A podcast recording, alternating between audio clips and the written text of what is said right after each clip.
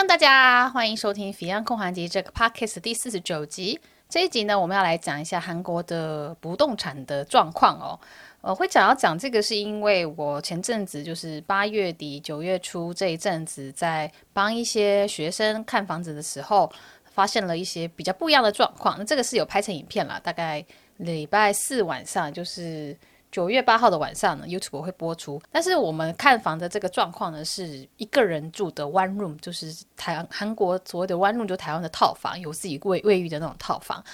但是这个状况呢，可能会跟就是买卖上面，就是不动产，呃，就是买房子卖房子这方面又有点不太一样哦。所以我就找了一些资料，然后发现说，诶，韩国的不动产价格最近是在往下跌的。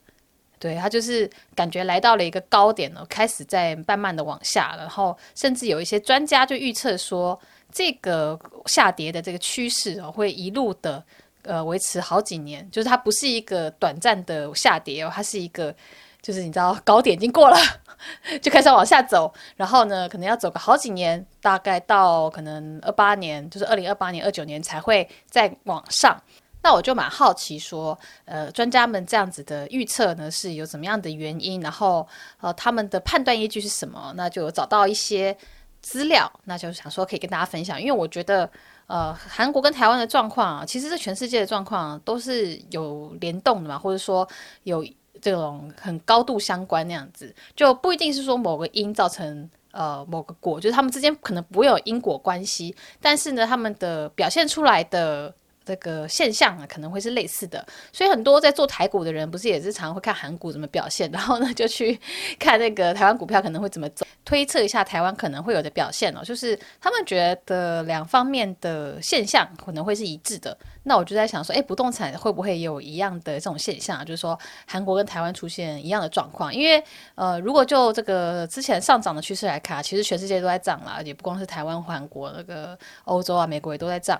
那这个韩国已经开始出现下滑趋势。那我去找了一些台湾新闻，好像也有几个新闻在说台湾房价有在跌，但是，嗯，就没有那么的大的新闻出来哦。所以我就想，哎，就来讨论一下。那对台湾房价比较有了解的，也欢迎。就是直接在我的 Facebook 粉专上面留言，因为呃 Podcast 比较麻烦，是他没有大家互动留言的地方嘛，呃，那因为我都会 po 在 Facebook 上面，所以大家如果有兴趣的话，可以去 Facebook 下面讨论。好，那先来讲这个，我前阵子帮学生看房，就是带他们一起去看房的这个呃。过程还有一些笔记哦，这个其实我某某一天的周六晚上已经直播讲过，就是呃八月底的时候吧，有一个直播在放在 YouTube 跟 Instagram，但是那个直播我只放了大概一两天，我就把它删掉了，因为我觉得我讲了太多，呃，也不能算秘密嘛，但是反正就是我讲了一些我觉得会影响别人生意的事情，就把一些我以前觉得交易起来不太舒服的呃这种考试院的情报，我名字就直接讲出来了，然后。然后有一些呃，反正我不想我，反正我的这个原则就是我我不太想要影响别人的生意啦，所以说呃，再加上我也不太确定说那个房东或者说那个管理员是不是已经有改善，又或者说已经有换人了，所以我觉得就是有在那几天之内看到直播的，就算你幸运啦。那你如果没看到，没关系啊，就有些重点我还是会在这边讲，然后有也要补充几个，就是直播的时候可能没有提到的东西。那那这个直播是在我看完新村的房子之后的直播。那我在那个直播之后呢，又再看了高丽大的 One Room，就是有刚好有两个学生，他们一个是看新村，一个是看高丽大。那新村找房那一天呢，那天的状况就是跟往年完全不一样哦，就是我从以前就一直有在带学生看房嘛，哦。现在先插播一下，就是我现在没有在做这一行了。就是我现在会想要陪学生看房，都是看那个地区的房子是不是我想要看的。那如果是我有兴趣的地区，然后我有兴趣的房型，我可以拍片的话，我才会说好，那我陪你一起去看。但是我不靠这个为生，所以就 每个月的名额就很少嘛，可能一两个。然后加上我秋天我想要休息一阵子，但是我如果听到什么消息，就还是跟大家分享啦。那。我们去新村的这一天呢，就跟以前完全不一样的个各个状况，就是房子非常非常非常少哦。我们那天是八月中旬吧，八月十七号，没错，八月十七号已经算早了，就是以前大概八月十七号来都还有很多房子可以看，因为呃，这个语学堂啊就很多人是因为要语学堂或是打工度假来的嘛，语学堂最多啦，这个时间点，所以九月初八月底的时候有非常非常多人在找房子哦。那以前这个时间看啊，就是有一个不动产会有很多间房子可以让你看，就可能他你刚刚讲的条件，他可能就挑个四五间，甚至七八间都有，就可以看很多房间。但是那天就是真的非常非常的少，然后一个不动产甚至就只有一间可以看，然后那间也就是很。条件非常普通的房子，就是如果是以前，呃，我们在看房的状态的话，是绝对会跳过，绝对不会去看的房子，这种感觉哦。那那天就是这个状况。那哦，我们后来是找到房间了啦，就是呃，可能就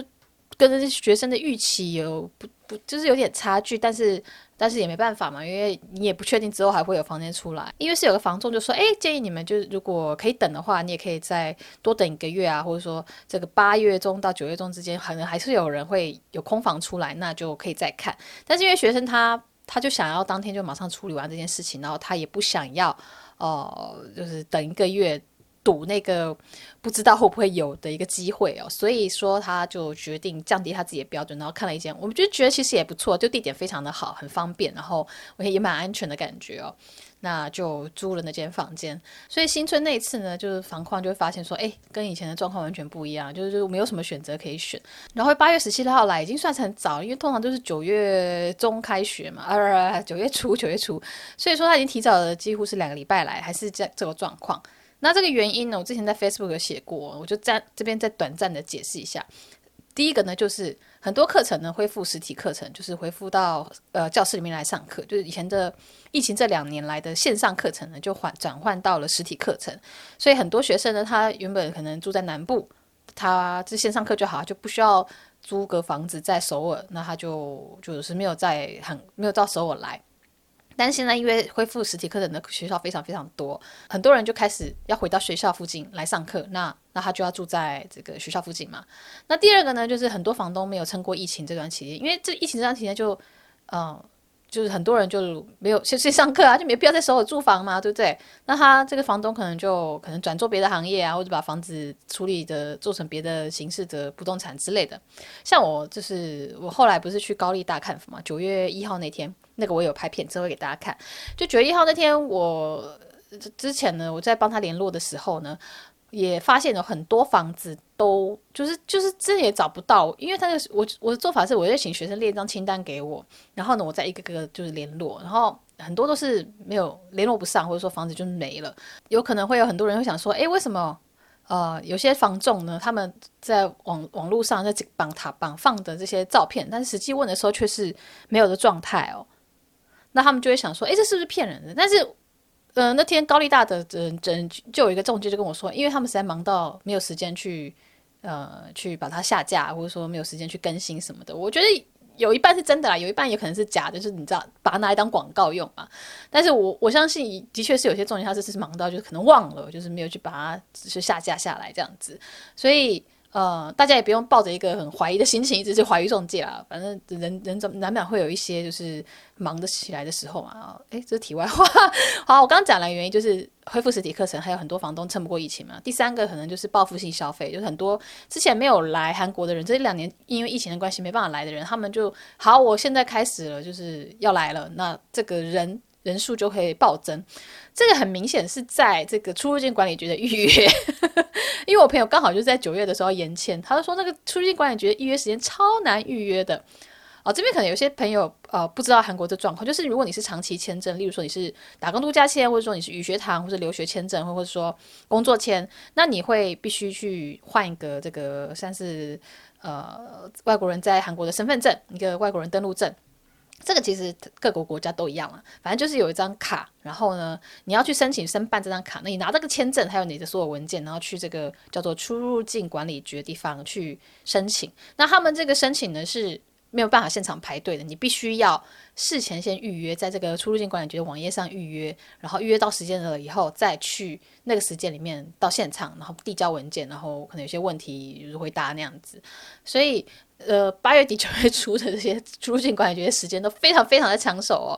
那我朋友就是说他呃，就是为了要换时间，就是真的像看演唱会的那个票一样，就一直在刷网页。所以呃，可以知道说八月底九月出来的人真的非常多。那再来第四个原因呢，就是利利率变高嘛。这个利率变高呢，也会影响到呃，就是升息啦。反正这个利率变高呢，也会影响到这个投资者嘛。那影响到投资者之外，然后这个房地产的价格也有影响到。这个我等一下会继续来讲。那第五个就是房地产税制的改变呢，就是从去年开始，呃，好像是四月吧，就是强制的只要求说，所有的房东，就是这种 one room 的房东还有房客，都一定要去做这个 single。申告啊、就是呃，怎么讲？就是我我住进来了，就是我租了，然后呢，这个房客跟房东都必须要去向应该是区的办公室，呃，叫什么区公所去登记，说，哎，我现在是在住在这里那样子。那这个东西呢，其实是当初其实是为了这个税的方便嘛，就是政府可以好收税，但是其实它也是一个保障啦。那总之，这以前好像 One Room 呢有点就是暧昧，呃，有点暧昧，好像也也没有用，没有去申告的人好像也蛮多的，我不太确定，就是呃我的感觉。那。但是呢，就是去年四月开始就强制执行，那这个时候要执行的时候，很多不动产也搞不清楚状况，所以我是刚好四月五月的时候陪一个学生看房的时候，就发现到他们的慌张，就是他们想说，哎，这是这怎么处理啊？这种状况，那所以说这个新的制度呢，就让很多这个房东房东的成本等于是增加了嘛，那所以这个价格就是也可能房价可能租房的价格也可能会增加哦。那房价是另外一回事，租房的价格是一回事，大家这两个要分开来。但是光就 One Room 找房的这个状况来说呢，新村呃或者说高利大都是你的供给变少，然后呢价格你可能必须要调高，你才可以跟别人竞争哦。这是 One Room 租房的状况，就是租套房的状况。那那天直播的时候呢，我也是有跟大家讲说，其实如果你是新手的话，就是你来韩国，你第一次来，然后你。就是一个新手需要进到一个新手村的概念的话，就像那个像那个园区那个金山街，不是也有说工程师新手村 啊？总之，就是我就会推荐说，大家就去找二号线，然后是汉江以北的二号线，像是宏大啊、河景、梨大、新村，然后哎哎，怎么都在左边？对，就二号线的这个交通上面是最方便的啦。又或者说像是新塘啊，或是往十里啊，因为，往十里在二号线嘛？我看一下。对对对，往西二号线没有错。然后像是圣水啊，圣水也还不错吧，就是那个生活环境也蛮好的。呃，这个几个地方都算在二号线上面。但是如果是比较商业区，像是已知路呃入口站，已知路。二号，诶，乙支路是二哦，乙支路没有二号，乙支路三街、乙支路四街这一条就是在明洞附近那一块是商业区，那一块就没什么 one room 了。所以我那天忘了讲这一件事情，就是二号线的话，你还是要避开首尔，就是明洞中央这一区哦，那那附近可能要找 one room 会比较难一点点。所以这个二号线上。的这个汉江以北的话，是左边这一区或者右边这一区，中间这区就不要了。那如果你再进阶一点点，就是你觉得呃不一定要住在二号线上，你可以接受转车，就是二号线再转一条线的话，那我觉得像是马浦区厅站，就是这是在六号线上，然后或者说在绘画站。那是在四号线上，然后就在成均馆附近，这两个地方的这个生活机能也是蛮好的哦。哦，还有还有还有那个马浦区厅的上一站就是望远站，就河景跟望远，然后马浦区厅这边感觉都蛮 OK 的。这就是补充一下我当初直播说的这个部分哦，就是你可以进阶版的话，你可以再往呃可以转线的地方去找找看哦，就是。你可以接受转车，然后呢，时间会多一点点，但是呢，你的选择可能也会多一点点那样子。如果是往南江南的，呃，不是江南啦，就是汉江以南找的话呢，可能就选择会呃更多。因为那天我是用 Never 普通伞这个网站去看嘛，然后就发现说，像是首尔大新林站啊，然后。彭川有，还有 Nakongdae 那一带就还蛮多 one room 的，就是我我开那个选择的时候，发现他们上面还有蛮多呃物件可以看的，所以那边可能也会有蛮多 one room 可以挑。但是因为他们就是汉江以南嘛，然后如果是打工度假的话，很多工作机会都是在汉江以北啊，所以我就觉得那个地方对于新就就不能算是新手村了，它算是 老手村。进阶村这种感觉哦，那如果当然是如果你是念首尔大的话，那当然就无所谓啦，就是 就找首尔入口站附近，首尔大入口站附近的这个 one room 也是蛮 OK 的，嗯。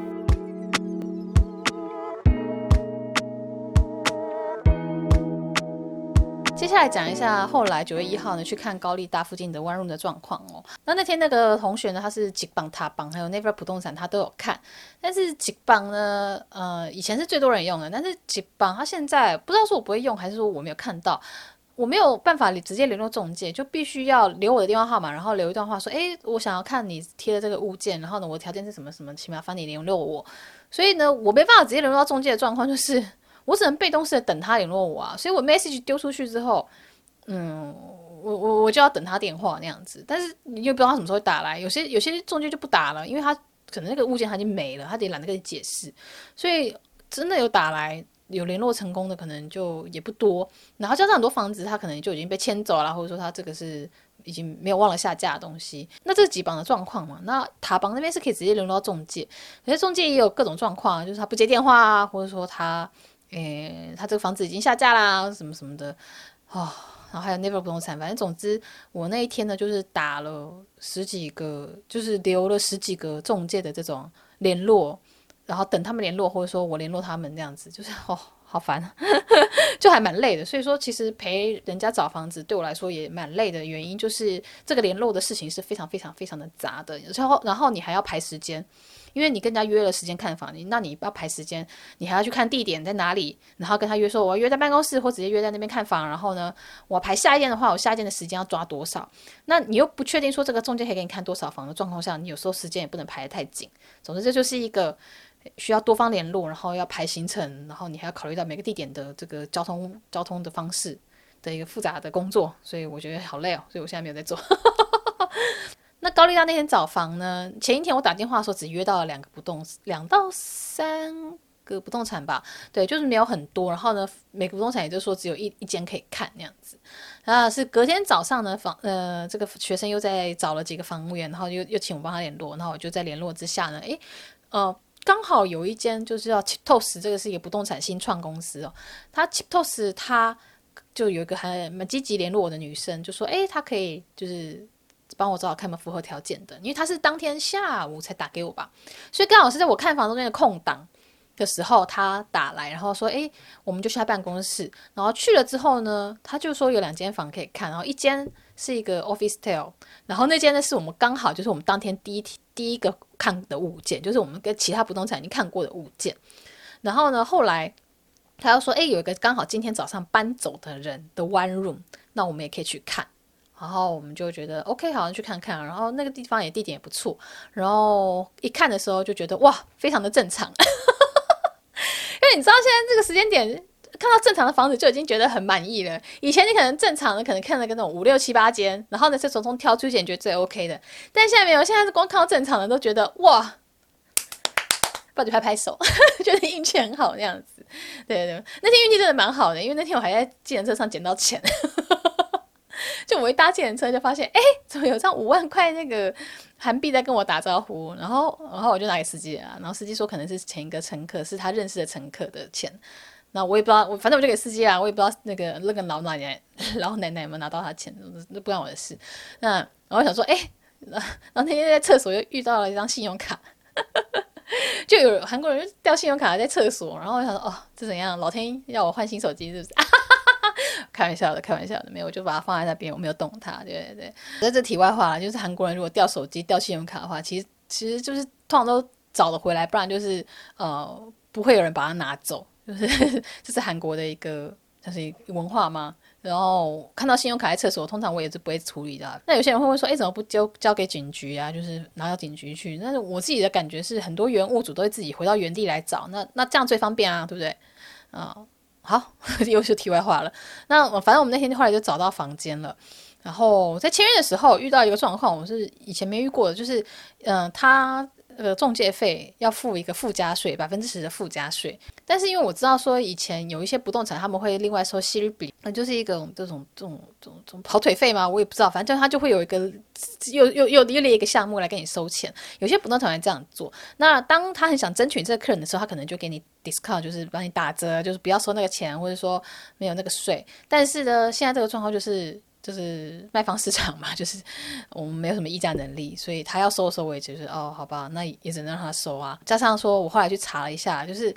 不动产的这个他所认定的事业者不同，就是他所有的一个算是执照嘛，我不太知道怎么讲。总之，他的这个身份执照不同的话，他的税会不一样。那有一些是要交百分之十的附加税，有一些是百分之三的。那他们有一个标准啦，那这个我就不多提了。总之，呃，大家也有可能会跟我们一样遇到一个不动产的这个手续费要另外再加百分之十附加税的状况。那哦、就不要觉得意外，就是可能会有这样子状况发生啦。另外呢，我们在看房的时候呢，还遇到第一个房东，就是那个 Officetel 的房东，他一直要我们就是不要联络中介哦。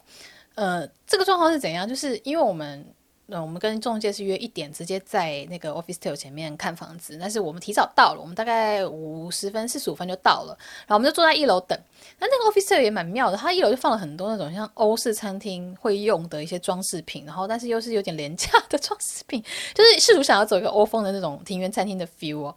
然后呢，还有一个这个表框的报道，那报道上面是是个二零零一年的一个陶艺家的报道哦，然后是一个女生的照片放很大在那边。然后我们就坐在那个 那个欧风的椅子上，它是摇椅嘞。然后摇摇摇，想说，哎，等这个中介来哦。然后呢，刚好就有一个就是阿姨经过，阿姨就问我们说：“你们在那边干嘛？”我们说：“呃，我们在等着看房。”她说：“哦，我是房东。”然后我直接带你们上去吧。然后我就说：“嗯嗯嗯。”然后就看看报道，然后再看看那个阿姨。哦哟，同一个人，就是那个阿姨，就是 报道上面那个人。难怪他会把它放在一楼。然后就搭电梯上去，然后那个房子在六楼哦。然后一进去之后呢，也是这个气场是还不错。就我看房子很在乎一进去那个第一印象哦。然后整间也蛮大的，但是因为它是层，就是它是楼中楼，然后它的那个楼梯很陡，它的楼梯是有点螺旋梯那样子。然后学生有上去爬了，就是有爬上去，但是他是他站到其中一阶的时候吓一跳，因为就有点有点有点那个松松的感觉哦。我看那个结构是没有问题啦，但是。爬的时候就会有点惊那样子，那那个呃楼中楼的状况是蛮好的，因为它的二楼很多楼中楼它的二楼是就是没办法站直，就是你必须要弯腰的。现在很多房新的设计都是这样子，但是呢那个楼中楼是可以站直的，我觉得空间就真的蛮大的。然后它一楼的空间也蛮大，然后整个采光也很好，然后外面就可以看到那个一些呃绿意，就是好像是在一个山旁边，然后有个有个靠高速那个道路啦，会可能有点吵，但是。这个还蛮舒服的。那比较妙的是，那个房东他的办公室就在旁边，就刚好在那个房间的旁边。然后他就门敞开在那边煮东西吧。然后我就进去想要跟他确认一下价钱呢，还有一些这种这个设施的问题。然后呢，就发现他的这个办公室，他说是他的办公室，超级棒。就他办公室就像很很像纽约那种 studio，就是完全一层层直接开放，没有做任何隔间。然后就是窗户也很大的那种格纹窗，就真的很，就是你你进去就哇哦，This is New York，这种感觉。然后就整个 view 也很棒，然后采光也很棒，然后加上那个学生有用罗盘罗盘，然后学生说哇这边是中南朝北，我们说哇，就是房东把最好的那个方位留给自己哦。对，总之 进去之后。就问他一些问题嘛，然后房东也是一直在跟我们说，诶，你们要到时候要签约，如果真的要签这间的话，就直接打电话，呃，给这个人，就是他就留了一张电话给我们，他就说不要透过不动产签，这样的话还要给手续费，就说你们要给很多钱啊，然后那他这边也要给钱，我想说哦，OK OK OK，但其实我平时不是很喜欢这种状况啊，因为其实呃，我觉得中介有做事，就是他帮你上传房间上上传。上传上上传 upload 房间的照片，然后帮你中间 deal 一些事情。虽然说手续费就是你的诈骗会觉得有点贵嘛，二三十万韩币就几千块台币，但是有一个人在卡在你跟房东中间，我觉得是比较好的，就是你有个缓冲那样子。那而且就是一一见面就开始说什么不要找中介的话，我会觉得我会觉得心里有点怪怪，我就有点戒备嘛。就谁知道说到这以后发生什么事，你会不会负责？因为你现在就是摆明要甩开中介这个。哦，可以介入的人，那呃，我后来就跟朋友讲到这件事的时候，朋友提醒我说，诶，其实可以用 TAPE，就是如果你真的需要，你真的不想要个透过不动产来签约，你想要跟房东直接签的话，那你们去签这个合约的时候，你可以还是可以去不动产，然后呢，他们就有个叫做 TAPE，就是代笔的一个手续，那这手续费会比较便宜一点点，可能就是韩币五万块左右，我不太确定，因为我没有用过。那呃，这个是比较进阶版的，就是适合在韩国生活比较有一阵子的人。你们想要呃，你们不想透过不动产签约的话，你可以直接跟房东签，那就是可以用这个方式。那另外要提醒一件事情呢，就是一般的韩国，你搬家的十四天之内，你必须要去做搬家的申告新狗，呃，就是你要去区公所，就是你要去区的这个办公室呢，去跟他说，哎，你搬家了，或者说你搬进来了，然后去新狗，这样的，呃，要在十四天之内做，实际超过十四天可能也也没关系的，他们的法条是说。呃，你超过的话，你就要什么罚款五万，然后会什么什么什么什么刑罚之类的。但是其实，嗯、这个就是公务人员他们自己在裁决的时候，呃，他们的这个他们自己评估啦，就是一个可能也不会罚款。总之，他就是要叫大家去办这个搬家的这个登记。一般时候，one room 的话其实没有什么问题啦。那个搬 one room 的，因为 one room 这个申告呢，其实蛮简单的。但是要小心一点的是，有些人住 off-style 的话。他会租到这种欧姆用 opistel 的话，那就不行了。因为我前阵子，然后七月的时候呢，就有一个香港的版友，他就来问我说，他租到了一间，就是他他是投资签，他拿的是 F two，然后呢，他他就是租了一个类似 opistel 还是呃 apart，嗯、我不太确定，但是名义上应该是 opistel。然后呢，他要去这个出入境管理局。呃，申请他的这个外国人登陆证的时候，对方就跟他说：“哎，你这个呃租约是不可以做，不可以登记你的这个户，应该算户籍嘛，或者说反正不可以登记说你住在这里的。但是你在韩国外外国人登陆证上面就一定要有一个住址啊，就是一个住址，它不能是办公室，它必须是住家，对。”然后呢，他就觉得说，啊，为什么我我租我租过这个房子，我也是租一年呢、为什么我不能够写说我住在这里？然后呢，他后来就是跟普通产去问说，普通产说，哦，你不能够做这个 c h o n s i n g 就是你不能做这个入住登记。然后他想说为什么不可以？然后反正不动产也说，但是就就是不可以，而且你这样的话，房呃呃房东会很麻烦。哦，我想说哦，他可能是租到了这种 o m u 的 office chair，他的我是不太确定他们中间过程是不动产，或者说房东有没有什么，就是没有揭露资讯之类的。那总之就是，他你如果租到这种欧姆用的 opistel 的话，是它就是只能拿来做办公室的，它不是可以让你做这种呃住宅使用的。那这是因为法条的关系啦，就是如果你用的是你你买的是欧姆用的 opistel 啊，业务用就是办公用的 office tell 空间的话，那这个就不是。呃，不算在房子里，就是他们有个一人一户的这种免税福利，就是你名下有一个房子，那你就可能就就你两个以上、三个以上、四个以上，你都要缴多多多缴税金嘛。但是如果你是欧姆用，就是这种业务用的 office tell 的话，它就不算在那个税金的范围里面了。所以说我买了一个 apart 有一个公寓，然后我又买了一个业务用的 office tell 的话，那个 office tell 不算在我的这个税金里面，就是它等于是免税的。所以说，如果一旦这个香港版友，他去登记，他就把这边就是，哎，这边政府就知道说，哦，那政府就会知道说，哦，这个这个不是业务用办公室啊，你现在变住宅啦，那你现在就是有两户啦，那你就要多缴税。对，所以这个就是当初不动产，我在猜他们签约的时候，他可能没有跟这个香港版友讲清楚，他就想说，哎，外国人可能不需要这个重新新购，不需要这个登录，我不知道细节啦，我自己乱猜的。所以这个是大家在租房子的时候要小心的，就是你不能够租到这种，不能够租到这种业务用的 opistel，那嗯，就是叫做업무用 opistel。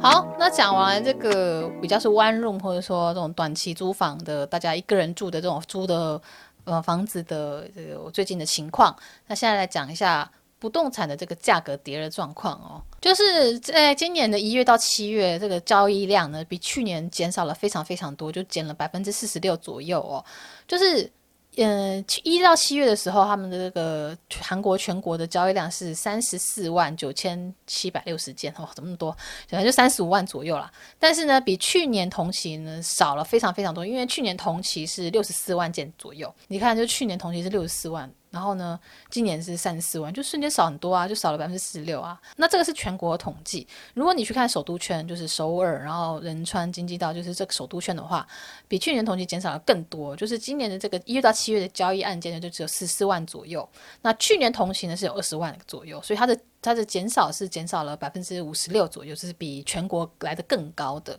然后价格上面呢，也有更慢慢在下跌哦。呃，这个先讲这个。呃，一整个首尔的状况，这是一个韩国的公共机关所公布的一个八月的第四周的首尔公寓的价格的一个平均的状况，就是说平均是价格是下跌了百分之零点一一，那这是一个很大幅度的下跌哦，那它也不是第一次这样子，它其实是已经连续十三周都是一个下跌的趋势了，那只是百分之零点一一的话是一个比较大的跌幅。那我刚刚讲的是一个比较全面的一个数字嘛，就大家平均的价格。然后如果去看个案的话，会发现一些更夸张的状况哦。就是我看到新闻就说，诶，有一个房子它是在首尔松坡区禅寺洞。松坡禅寺，大家去想一下，就是呃。一个乐天百货，乐天 Lotte World Tower 就是那很高的，可以有展望台的那个 Lotte World Tower 那一栋，然后石川湖水旁边那边，那边就是禅室。那那边呢，有一个八十四平方米的公寓呢，它是在今年的时候，今年三月，它是。卖了二十六亿韩元哦，二十六亿韩元是台币六千五百万左右。我这边的汇率都是用一比四十去算的啦，就是现在应该是一比四三四四左右，但是我我觉得那样太麻烦了，我们就一比四十来算。那它就是今年三月等于是卖六千五百万嘛，就是用六千五百万成交。那它最近呢，就又又卖掉，就是又转手卖掉了。那卖的价格是多少？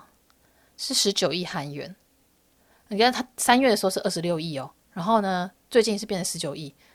哦，就是从六千五百万台币掉到了四千七百五十万台币，就是瞬间就是亏了快要两千万台币诶。所以说单看一些 case 的话，就是有有那种跌得很夸张的这种例子哦。而且它是在今年的这个状况，因为你看今年三月，然后呢，哦、呃，上个月上个月是八月嘛，所以说你看三月是二十六亿，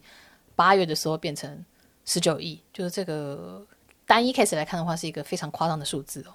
我想就是这两年。不管是在韩国或台湾，房价都是一直狂升的。那大家想说，诶，有一种现在不买，其实以后会涨更多的一个恐慌心理哦。所以，even 这个价格一直在涨，但是还是有人想要买房子，就是觉得说未来可能会更贵。那现在我们觉得贵，但其实之后会更夸张，这样子这种想法哦。那就是房市价格那么热，还是有一直有人在交易。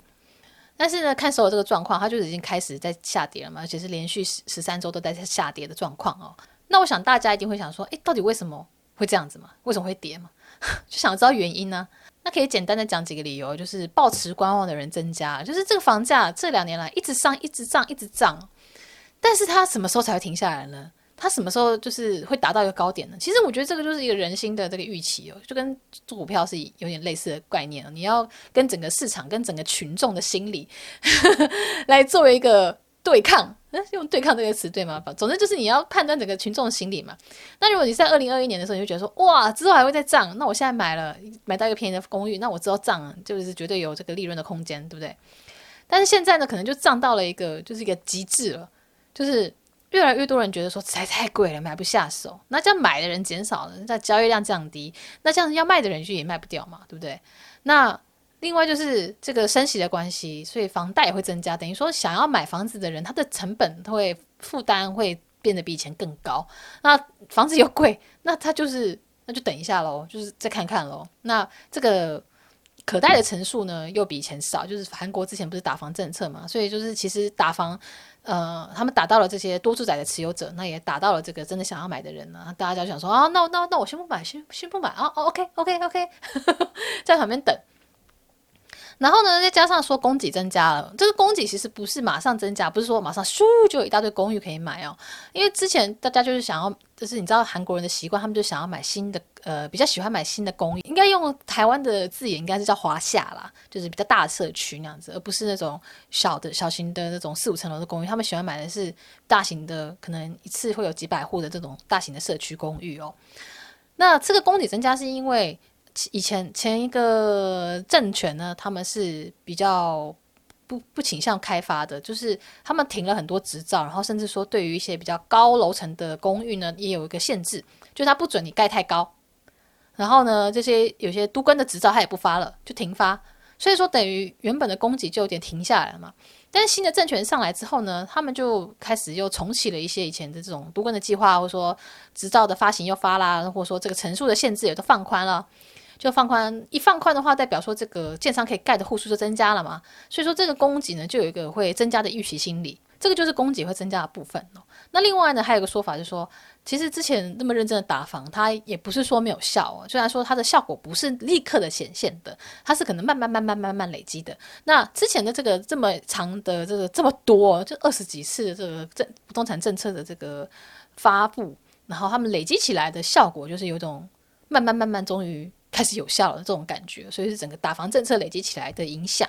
那因为龙哥就很喜欢看这些理财啊、不动产的东西哦，所以呃，他看的东西会比我更多一些。然后他自己看了很多不同的专家的说法之后，他觉得有一个专家的说法是最可信的，就是他觉得最有逻辑，然后还有数字来支撑的。那我就也看了一下这个专家的一些影片，然后我发现他的这个理论呢，它是跟米布娘有关系。米布娘叫做未售出的意思，就是嗯。呃，举例来说好了，就是呃，如果我再开发一个区域，就是我都更一个区域，然后呢，这块地，原本也没有两百户居民，但是我我是建商嘛，我盖了四百户，所以原本的两百户就是分给呃这些原本的居民，那通常也不是免费分啦，就是通常居民都还会再缴一些钱，这个这个这个细节就不讲了。总之就是这两百户可能给居民，那我不是剩下两百户吗？那我这剩下两百户呢，我就去卖掉。那我卖掉之后，我就可以赚这个钱嘛，然后我就可以 cover 的这些原本的切给原本租居民的这个两百户的一些成本那样子。那这个他建商多出来这个两百户呢，他如果没卖完的话，他就会叫做弥补娘，就叫做汉字的话是未分让，反正就是没有卖掉的这个预预售屋吗？我不太确定台湾台湾用什么字眼比较对，反正就是没有卖掉的物件。那当这个市场很热的时候，就是很多人都想要买房子的时候，这个不太会有米不娘的这个数字，就是房子出来就是会被就被买掉了，就不太会有卖不掉的状况。但如果你看这个未卖出的这个物件的数字，它一直在增加的时候，就代表了房价。是要开始下跌了，所以它这个数字一直增加，代表说，诶，大家就觉得，诶，没有必要买啊。就是与其去买一个就是没有卖掉的一个公寓，那后面还有其他公寓，还有新的公寓可以选啊。就我为什么要去买一个就是人家之前卖不掉的公寓？因为通常卖不掉的，就是都米不娘的这个呃条件可能会稍微没那么好一点，就可能会在比较低的楼层啊，或者说它。呃，平数可能会会是不不符合这个消费者的需求啊，因为有时候有些人是想要小平数，有些人想要大平数，他如果太极端，可能就找不到买家嘛。呃，那所以说这个未卖出的这个数字的增加的幅度，就可以就跟这个呃不动产价格下跌的这个。呃，趋势呢是有关系的，所以说呢，这个专家呢，他就是说，你看这个未卖出的数字慢慢在上升，慢慢在上升呢，就代表说这个房市是慢慢在冷，慢慢慢慢慢在降温了，就是大家就越来越多人在观望，大家没有没有要急着买了。那这种没有急着买的状况，代表着他这个 buyer 减少了，但是呢，想要卖房的人还是有要卖房啊。因为有些人是投资客嘛，那他可能就是想要在一个高点把它卖出去，又或者说明年会开始一个一个税的政策，我不我我我就忘记细节了。那他可能要在明年赶在这个明年的时候呢，赶快把这个房子卖掉。所以说这个交易量变少呢，就等于说买家的这个买气是逐渐往下掉的嘛。那这个也会影响到什么呢？这个就会影响到全税的价格哦。呃，全税呃，我之前已经解释过一次，那我再讲一次，就是全税就是一个。结合了租屋跟金融制度的一个特殊的文化哦，这个其他国家也很少见，好像只有全世界只有一两个国家有这样子的制度。总之就是韩国可能以前借款比较难，在经济发展的时候，它没有那种银行的或者说民间的信贷，那他又需要资金去做投资，或者说在事业的发展的话，他就把他的房子就是租给别人，那这个人呢，他就以这个房价可能百分之三十或百分之五十的价格。给给你一笔钱，就借你一笔钱啦，然后就可以，我可以租个两年，或者说三年、四年、五年，不知道。然后呢，就可以让这个房东他有一笔现金可以拿出来周转。所以对房客来说的好处就是，我等于是虽然借你了一笔钱，但是我我我不收利息，但是我就免费的房子可以住。这样的感觉，那台湾人很多不理解的是，会觉得说，诶，既然有那么多钱，你干嘛不去买房？但是因为全税的价格通常不会到这么高哦，通常以前大概在两千年左右的时候，大概只有百分之三十左右啦，是这几年就变比较高，就变到百分之五十以上，或甚至更高。但是以前的话，可能价格没有到那么高哦。那是这几年就是全税的价格，就因为这个房子的这个房价价格也在上升，所以说全税价格也有点往上升了。但现在你看这个房价开始在慢慢在跌的时候呢，这个全税也有跌的可能哦，就是开始有人有些房子，就我刚才看那个报道，就有些房子也的确它的全税价格是在跌了。就现在这个市场呢，转变成这个租客他有 bargaining power，他比较有这个话话语权，去跟房东说，你给我算便宜一点点哦。因为很多房东呢，他们就是韩国所谓的呃 k e p t 价，就是诶，他这个投资人他会去找一个这个。买卖价就是卖的价格，这个房子卖的价格跟这个全税的价格差，就是价价差没有很大的房子。然后呢，等于说我要买这个房子的时候，我里面已经有个人就是帮我在付了全税的钱了。那我需要投入的现金可能就比较少。例如说一个两亿的房子好了，那他现在有个一亿五的全税的人住住在里面，那我是不是只要准备五千万，我就可以获得这个房子？呃，我这个一亿五千万，我就可以慢慢慢慢的就是。可能慢慢的还或者慢慢累积这样子，等于说我用五千万就可以先获得了一个房子的所有权。但是这个问题就在于说，如果你的呃房客退租了，他房客退租的时候，你就要把这一亿五千万还给他。哎，大部分的房东会希望说，哎，这个全税的这个这个租客呢是一个接一个，一个接一个，就是不要断掉，不然他的资金链就断掉啦。那现在这个状况就是，哎，好像这个呃房价在跌了嘛，对不对？那这这中间就是房价跟这个全税价格的差异呢，那个房客就可以去跟房东说：“哎，你看，就是我现在这个全税价是一亿五，但是你看别的人的那个公寓啊，他现在卖价跌嘞，他卖价是就是卖一万八，哎，呃，还卖一亿八，哎，那你是不是算我便宜一点点？所以他们的 bargain power 就是说，哎，房价在跌的话，隔壁栋他是买的，但是他的价格跟我差不多的话，那不是有点过分吗？所以说我的全税是不是要便宜一点点？”就是开始可以去跟房东讨价还价。那房东他为了留住房客，因为你一旦说不行不行，我还是要维一维持一亿五千万，哦，那说明那个人说不定就是跑去租别的房子啦，就出一个一亿四千万、一亿三千万，他可以省个几千万嘛。那他为了防止这个房客跑掉，然后呢，这个资金链断，资金链资金链断掉，那他可能就说 OK，好好好，那那那就便宜你一点点，但是就是你还是 keep 在这里边，就是不要搬走，就是不要不要还要找新的房客那样子。所以这就是一个，就是不动产的买卖价格呢，也会跟全税的这个价格啊，还有这个 bargain power 有点联动的观念哦。那因为我身边有很多朋友就想说，哎，要买房子，可能他们家生了小孩，或者说他们想要在韩国就是常住，就有些朋友有人租房嘛，他们就想要开始投资房地产啊，或者是有一套自己的房子。那龙哥他是看这个专家，就是我刚刚就说这个，我觉得还蛮值得信任。这个专家呢，他是说，嗯。这个下跌的趋势呢，大概会持续个五六年左右，就是会一直往下跌，跌，跌，跌，跌，跌，跌，可能到了二零二八年、二九年才会到底，然后才会慢慢的起来。但是它不是一个 V 字形，你知道，就是 吱吱一下一上那种感觉，它就是会这个可能 U 字形那样子。所以说明明确确的就是。哦某某某一年某个月会开始往上，没有办法保证啦。但如果你是有自住需求的话，可能你就还是嗯、很想买很想买，那就还是买。但如果你没有这么大的这个呃需求，你没有一定要买的话，那其实可以再等一阵子，就是。可能就是再过几年再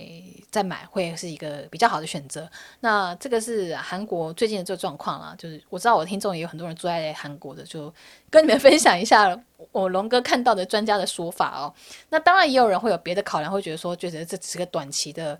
下跌，它可能还会再上涨。但是呢，就是不同的专家他会有不同的意见，所以你就去选择你觉得。嗯，听起来比较有逻辑，或者你觉得听起来比较可信的人，然后呢，去参考他们的意见。对，那这个也是呃，就是等于是龙哥的想法啦。我现在撇得好干净哦，我 没有啦。总之就是呃，我也不太想影响大家的投资决策，但是这是。我所做到的一些功课，然后还有龙哥的一些想法，就跟大家分享一下下。但是如果你不同意，或者说你觉得不对，那那也是就我们就可以互相讨论嘛，就没有必要说谁一定是完全对的。毕竟大家都是你知道，都是都不是那种很很有钱的人，我们大家就是小百姓，好不好？大家互相分享，互相讨论。为什么突然就是奇怪的腔调？好，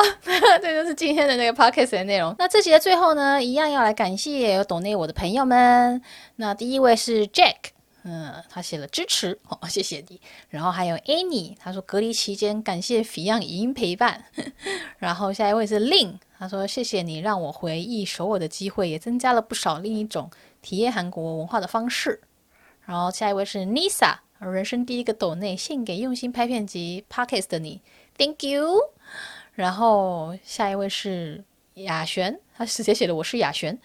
然后他说这一集台韩文化差异对于明年要去韩国来说真是超实用，也感谢 Fion 上周末的租屋直播，那个租屋直播好像真的大家觉得很有收获，有人跟我说他边看直播边抄笔记，抄了满满两大张，哈哈哈。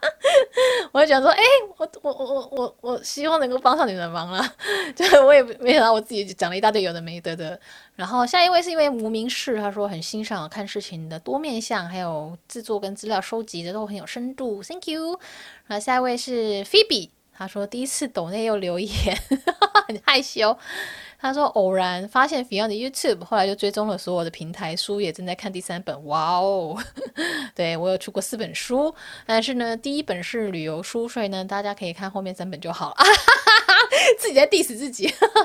然后他就说：“你又怎么没有早点发现 Fion？” 然后 Podcast 花两个月全部追完哦，然后说很有收获，谢谢 Fion，我也谢谢你。那下一位是 Annie，Annie，Annie 隔离完了吗？因为上一个留言十九号的抖内是写隔离期间，谢谢影音陪伴。然后下一个留言是又接收到新的文化韩国文化资讯，很棒哦，所以你应该是隔离完了吧？好，然后呢，最后一位是 Rebecca。然后他也是先在 YouTube 看到节目，然后再来听 Podcast，然后说了解除了韩剧以外的韩国。诶，其实我有在想说要不要把 Podcast 就上传到 YouTube，就是另外开一个频道，然后把之前的呃这个集数呢就全部上传上去。因为我看一些 Podcast 好像会这样做。那是不是这样？股癌股癌他就有这样做，然后股癌的订阅还蛮高的诶，就是在 YouTube 上的订阅有八万多诶，所以想说，诶，我是不是也可以上传这个音档直接到 YouTube 好了？这样，但对于一些习惯用 YouTube 的人，说不定也是一个嗯好吸收的方式，对。但是可能不会在自己的频道啊，可能就会新开一个频道，就把它放上去，就顺便当做一个备份那样子，然后大家也可以有一个讨论的空间，因为毕竟 Facebook 的东西它就是。久了过了，它就滑掉了嘛，就可能很难再搜寻到。但是 YouTube 的这个把这个 Podcast 放在 YouTube 上面的话，至少它是感觉上搜寻起来是比较比较 friendly 的。对，就我还在思考这件事情，应该是会放啦，只是就是想说想说。一一一慢慢放还是一口气放？这种很很细微细节的这种事情。那好，那今天的这个 podcast 就到这边啦，希望大家还喜欢。我们下集就是五十集嘞！我的天呐，哇哇！那我下一集我再想一下来讲什么好？我有点想要讲一个就是关于电商还有这个新创企业的事情。那我要研究一下，然后看怎么样整理成一个比较有趣又好懂的这个内容哦。那我们今天就到这边啦，希望大家喜欢，拜拜。